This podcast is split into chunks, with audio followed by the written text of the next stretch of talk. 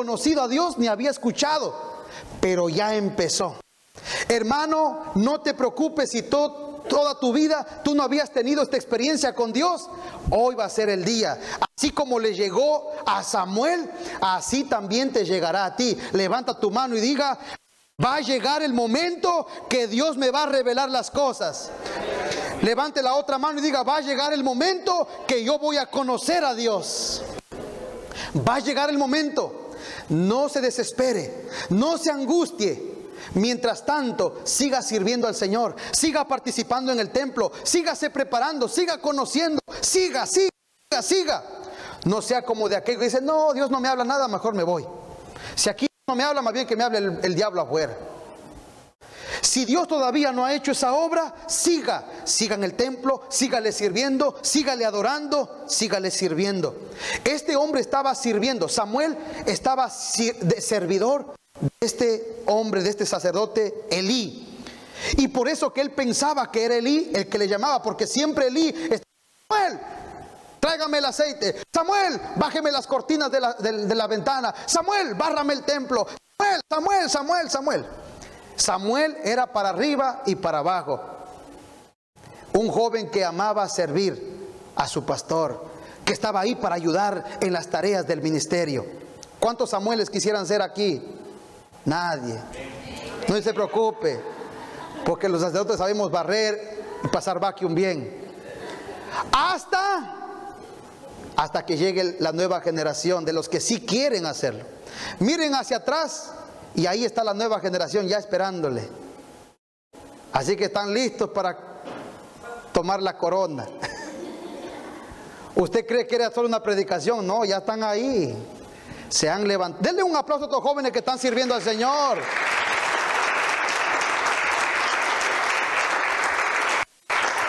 Ahí están los Samuel.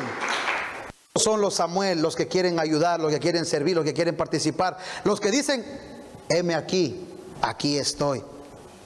Versículo 8, Jehová llamó la tercera vez a Samuel y él se levantó y vino Elí y dijo, Elí, ahora sí, ya te escuché. La primera estuve como dormido y bueno, acepté que de pronto, la segunda, bueno, entre dormido y despierto, pero la tercera, yo ya me quedé atento, Elí, y ya te agarré me estás haciendo broma, me quieres jugar. ¿Dónde está la cámara? Decía él. Esta es una broma, una cámara escondida. ¿Para qué me llamaste? Cuéntame, ¿qué, qué es lo que quieres? ¿Cómo se llama esta dinámica? ¿Qué juego es el que estamos jugando? Versículo 8. Entonces Elí entendió, porque Elí era el pastor, el profeta, Elí era el hombre de Dios en ese templo, en ese santuario.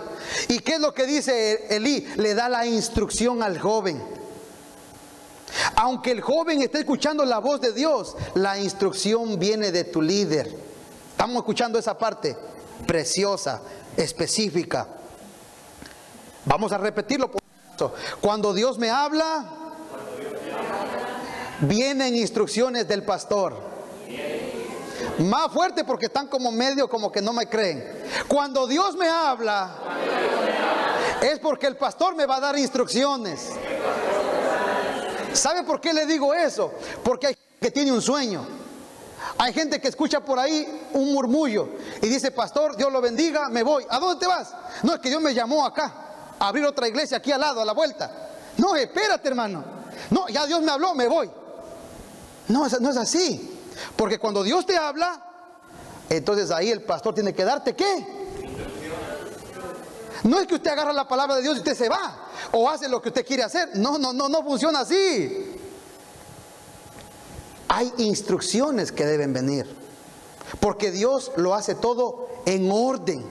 Y Dios no se a pasar por encima de las autoridades que Él mismo ha puesto ahí. Si Dios ha puesto una autoridad, Él va a usar la autoridad. Entonces Dios le llama a Elí, a Samuel, Samuel, Samuel. Pero Samuel no dice, Señor, aquí estoy, ¿qué quieres? Y hacen a un lado al profeta. No, no, no. El viejito dice, Samuel, entonces estoy entendiendo que Jehová te está llamando. ¿Quién es el que le está enseñando a este niño que Jehová le está llamando? su pastor, su líder, el anciano que está ahí con él. Versículo 9. Y dijo Elías a Samuel, aquí están las instrucciones. Ve y acuéstate.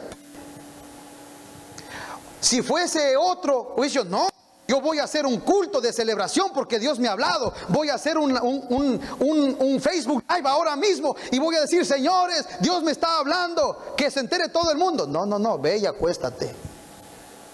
Pero yo me quiero poner en ayuno, en oración, quiero cantar. No, ahorita no hagas nada, ve y acuéstate. No, pero ahorita el Señor me está revelando. Esto está bueno para escribir un libro, un poema, para hacer una canción, un himno. No, no, no, no, no. Regresa y duérmete. Entonces, ¿qué hace la mayoría de la gente? No dice, no, el pastor no tiene visión. Este pastor no, no me entiende. Este pastor ni conoce a Dios. Porque si conociera a Dios, entendería que este es el momento de hacer otra cosa. Entonces la gente se revela y piensa que ya es el ungido y el escogido de Dios. Y hacen lo que les da la gana. Pero el sacerdote le dice, ve y acuéstate. No, es que si el pastor fuera espiritual me hubiese dicho, ven hermano, oremos, invitemos a la iglesia, predica, profetiza lo que estás viendo y, soñando y escuchando. No, hermano. Quizás en algún momento sea la indicación de Dios así, puede ser, pero en este momento hay una indicación específica. Samuel, ve y acuéstate. Y si esa voz te llamare de nuevo, le vas a decir, mire cómo le está enseñando paso a paso. Le vas a decir, habla Jehová, porque tu siervo oye. Pero ¿por qué él le puede decir a Dios, Jehová, háblame porque yo te escucho? Porque eso lo está haciendo con su propio líder. Pero si él no escucha ni a su propio líder, ¿usted cree que va a poder escuchar a Dios? Ahí mismo se cierra la comunicación que Dios quería hacer con el hombre. Por eso que usted tiene que estar atento, no a reaccionar impulsivamente, sino a buscar la dirección, la consejería, las instrucciones de su líder y de su pastor. Y estoy hablando de esta manera porque tenemos miles de personas que están viendo este video y tendrán que hacer exactamente lo mismo en sus iglesias y en sus congregaciones con sus líderes con sus cuerpos directivos o con sus pastores, así como usted lo hará en casa. Ve, acuéstate y si te llama de nuevo, porque es posible que ya no te llame más, pero si te llama de nuevo, la instrucción es que tú le digas, háblame Señor, porque yo tu siervo quiero escuchar. ¿Qué es lo que me vas a decir? Esa es la instrucción. Y qué precioso este niño, esta criatura. A esta gente hay que darle un beso, un abrazo y reconocerlo como lo estamos haciendo en esta tarde. Y así, obedientemente, se fue Samuel y se acostó en su lugar. Qué precioso cuando hay gente en obediencia. ¿Sabe por qué? Porque Dios bendice y recompensa la obediencia de sus hijos. Versículo 10, no es mentira, usted lo lee en el versículo 10. Como este joven escucha la dirección de su pastor, de su líder, y obedece en, los, eh, en la instrucción que se le da, entonces Dios puede continuar hacia adelante con sus planes. Versículo 10, vino Jehová y se paró y llamó como las otras veces. Esto hermano a mí me pone la piel de gallina. Porque Dios no solamente le gritó, Samuel. El versículo 10, no sé si su Biblia dice lo mismo, pero aquí yo estoy leyendo que dice que vino Jehová, donde él... Oiga hermano, es que la obediencia, el discipulado es tan poderoso que no solamente trae la presencia de Dios, trae a Dios mismo, hermano, a tu vida. Eso es poderosísimo. Tremendo. Saber de que usted, hermano, puede traerle a Dios ahí, al pie de su cama. No solamente decir, Señor, manda tu bendición. No, aquí estoy. Que Dios mismo se presente. Es tremendo. Y vino Jehová. Vino quiere decir que estaba en la presencia, pero vino y se paró y llamó como las otras veces, Samuel, Samuel. Ahora ya estaba él, ¿qué? Preparado, porque ya tenía instrucciones. Su líder le había dicho qué hacer. Entonces Samuel dijo exactamente lo que se le enseñó. Porque aquí está el éxito. Hay gente que se le recomienda A, B, C. Pero ¿sabe qué van a hacer? C, D y F. Hermano, pero ¿por qué no obedeciste lo que te dije? Ah, dices que yo pensé que esto era mejor. No, hermano, ya te dije que era A, B y C. Dices, no, es que yo pensé que acá esto me iba a hacer mejor. Entonces, hermano, hay gente que pregunta, hay gente que coge consejería, pero hacen todo lo contrario. De naturaleza somos así, ¿sí o no? Usted va al médico, el doctor le dice, tómese este jarabe cuatro veces por día. Y usted va a la casa y amortiguado. Coge la botella. Con el primer trago, esta medicina ha sido buenísima. Como usted se siente bien, la cartera y se va al trabajo. Pero te faltó tres medicinas más. No dice, ya me siento bien. No, no, no, no, no. El doctor te dijo que eran cuatro. Te tomaste uno, te sentiste bien, dejaste las tres pendientes. No es así. A la semana está dice, ay pastor, me siento peor. ¿Por qué será? Yo no sé, dice este diablo, no me quiere dejar. No es el diablo, fuiste tú que no obedeciste. Por eso nosotros sabemos que en el mundo, en la escuela nos enseñan el abecedario, ¿verdad? Y dice, aprendas el abecedario. Pero en la iglesia tenemos otro abecedario. En el abecedario de la escuela, ¿cuál es? A, B, C, D. Y en la iglesia es diferente. O, B, D, C. Ese es el, el, abecedario de la iglesia. La obediencia. Y mire lo que pasa. Este joven se le dijo, dile, Jehová, habla, tu siervo escucha. ¿Y qué es lo que dice él? Exactamente la instrucción. Ahí está la bendición. Dígale a que está a su lado, en la obediencia está tu bendición. Ahora se cumplió la palabra, versículo 11. Jehová le dijo a Samuel, he aquí, haré yo una cosa en Israel, que quien la oyere la reteñirá en ambos oídos. Aquel día yo cumpliré contra Elí todas las cosas que he dicho sobre su casa, desde el principio hasta el fin, y le mostraré que yo juzgaré su casa para siempre. Por la iniquidad que él sabe, porque sus hijos han blasfemado a Dios y él no los ha estorbado. Por tanto, yo he jurado a la casa de Elí, que la iniquidad de la casa de Elí no será expiada jamás, ni con sacrificios ni con ofrendas. 15. Y Samuel estuvo acostado hasta la mañana y abrió las puertas de la casa de Jehová y Samuel tenía temía descubrir la visión a Elí. Versículo 16. Llamando pues Elí a Samuel le dijo, "Hijo mío, Samuel." Y él respondió, "Heme aquí." Elí le dijo, ¿Qué es la palabra que Dios te habló? Te ruego que no me la encubras. Así te haga Dios y aún te añada. Y si me encubrieres palabra de todo lo que habló contigo, y Samuel se lo manifestó todo sin cubrirle nada, entonces él le dijo, Jehová es, haga lo que bien le pareciere. Y Samuel creció y Jehová estaba con él y no dejó caer a tierra ninguna de sus palabras. Y todo Israel, dice el 20, desde Dan hasta Berseba, conoció que Samuel era fiel profeta de Jehová. ¿Por qué? Porque Jehová se manifestó a Samuel en Silo por la palabra de Jehová. Entonces, hermano,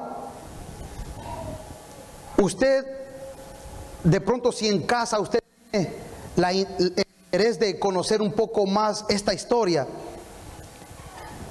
No me, no me compete ahora meterme a la vida del sacerdote Elí, pero quiero solamente añadir artículo que por ahí leímos que le puede quedar a usted resonando en su mente. Él siendo un sacerdote, un hombre temeroso de Dios, aunque amaba a Dios, no supo ser un buen padre. Era un buen sacerdote, era un buen pastor, era un buen líder. pero un pésimo papá. Y esto es una llamada de atención a todos nosotros.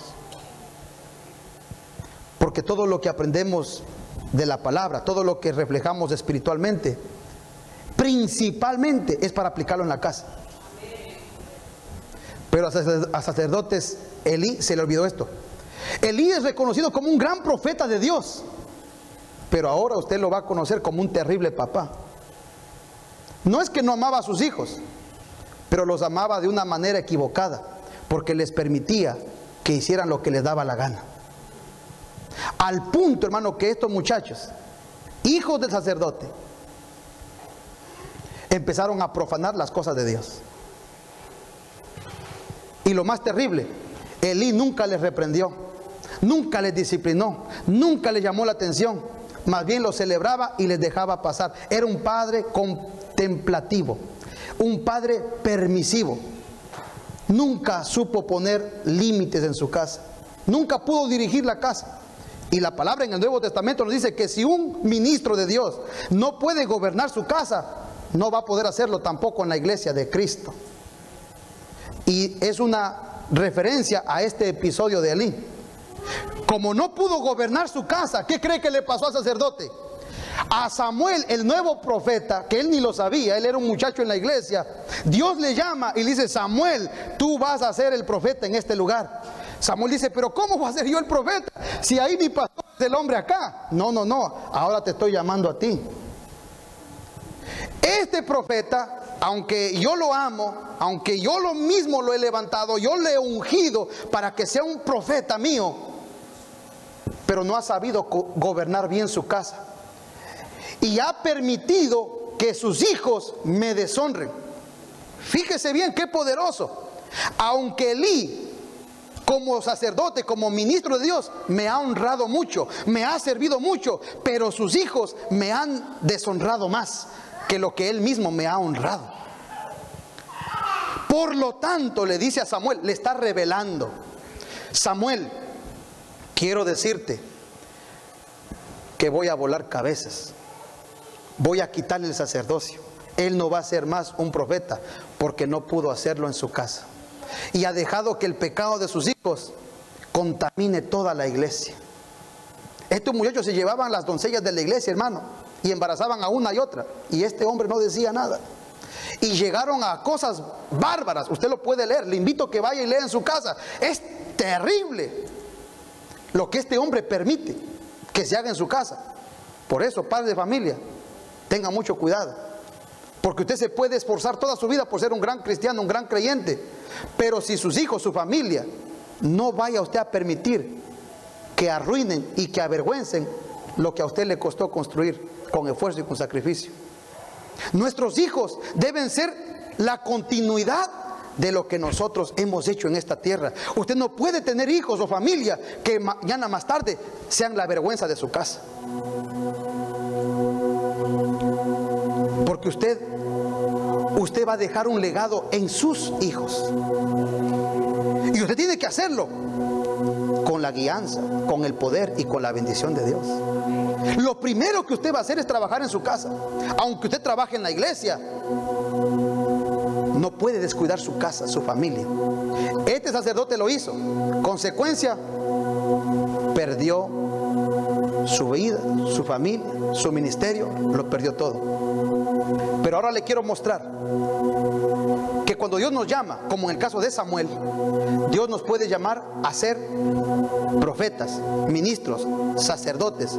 Es decir, a tener un trabajo especial de revelar a otros las cosas de Dios, la palabra que Jehová nos reveló a nosotros.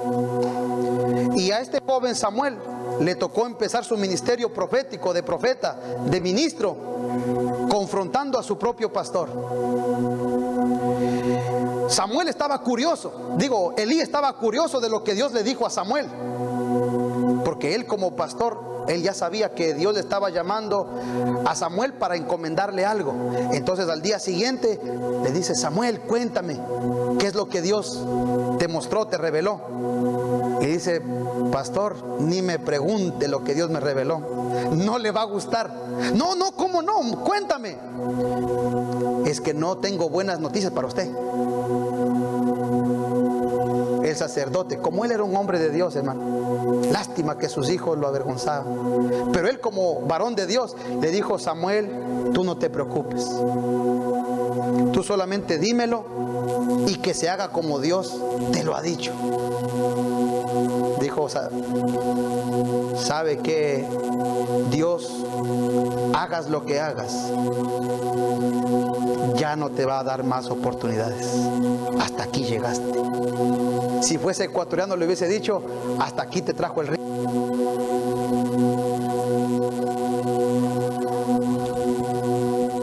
Pero si usted quiere saber un poco más de ese desenlace, lea esa aventurosa experiencia en los siguientes capítulos de este libro de Samuel.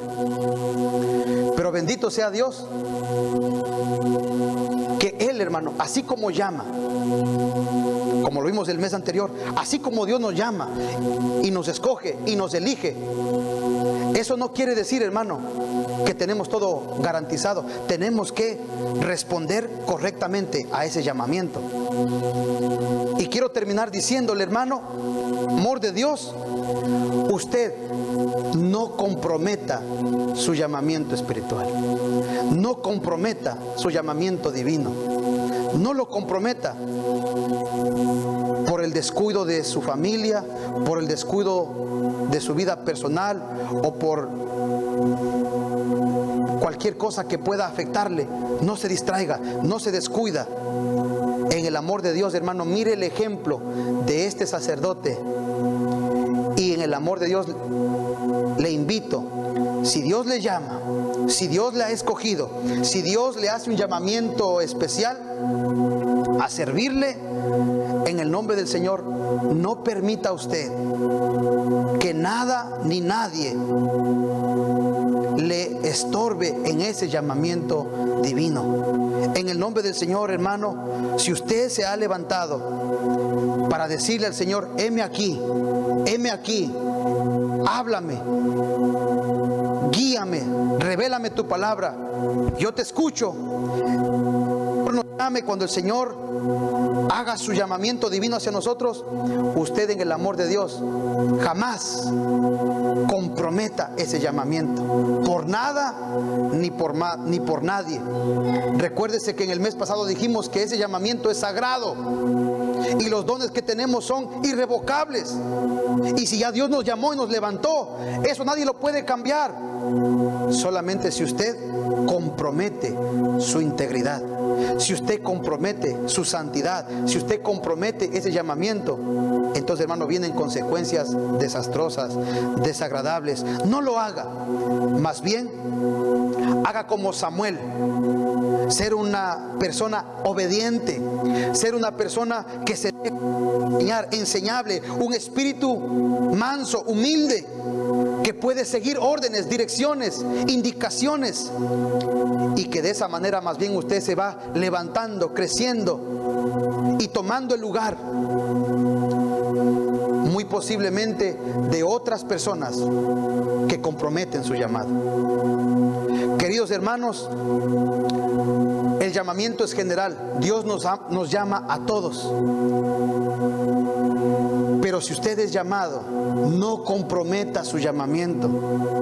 Y como en el caso del sacerdote, no deje que un joven que viene detrás de usted, que quizás usted mismo le llevó a la iglesia, que usted mismo le predicó, que usted ha sido su maestro, su líder, usted no comprometa su ministerio, no comprometa su integridad, su vida espiritual no lo comprometa, porque si no, esa misma gente que un día venía detrás suyo, posiblemente lo irán pasando e irán tomando todas las bendiciones que eran para usted. Y como fue la profecía para este sacerdote, te lo voy a quitar todo. Así como un día te di, así un día te lo quitaré. Pero usted no deje que Dios le quite nada, sino más bien que Dios nos dé más y más y más. Nuestra identidad nuestro futuro. Somos la Iglesia del Nazareno.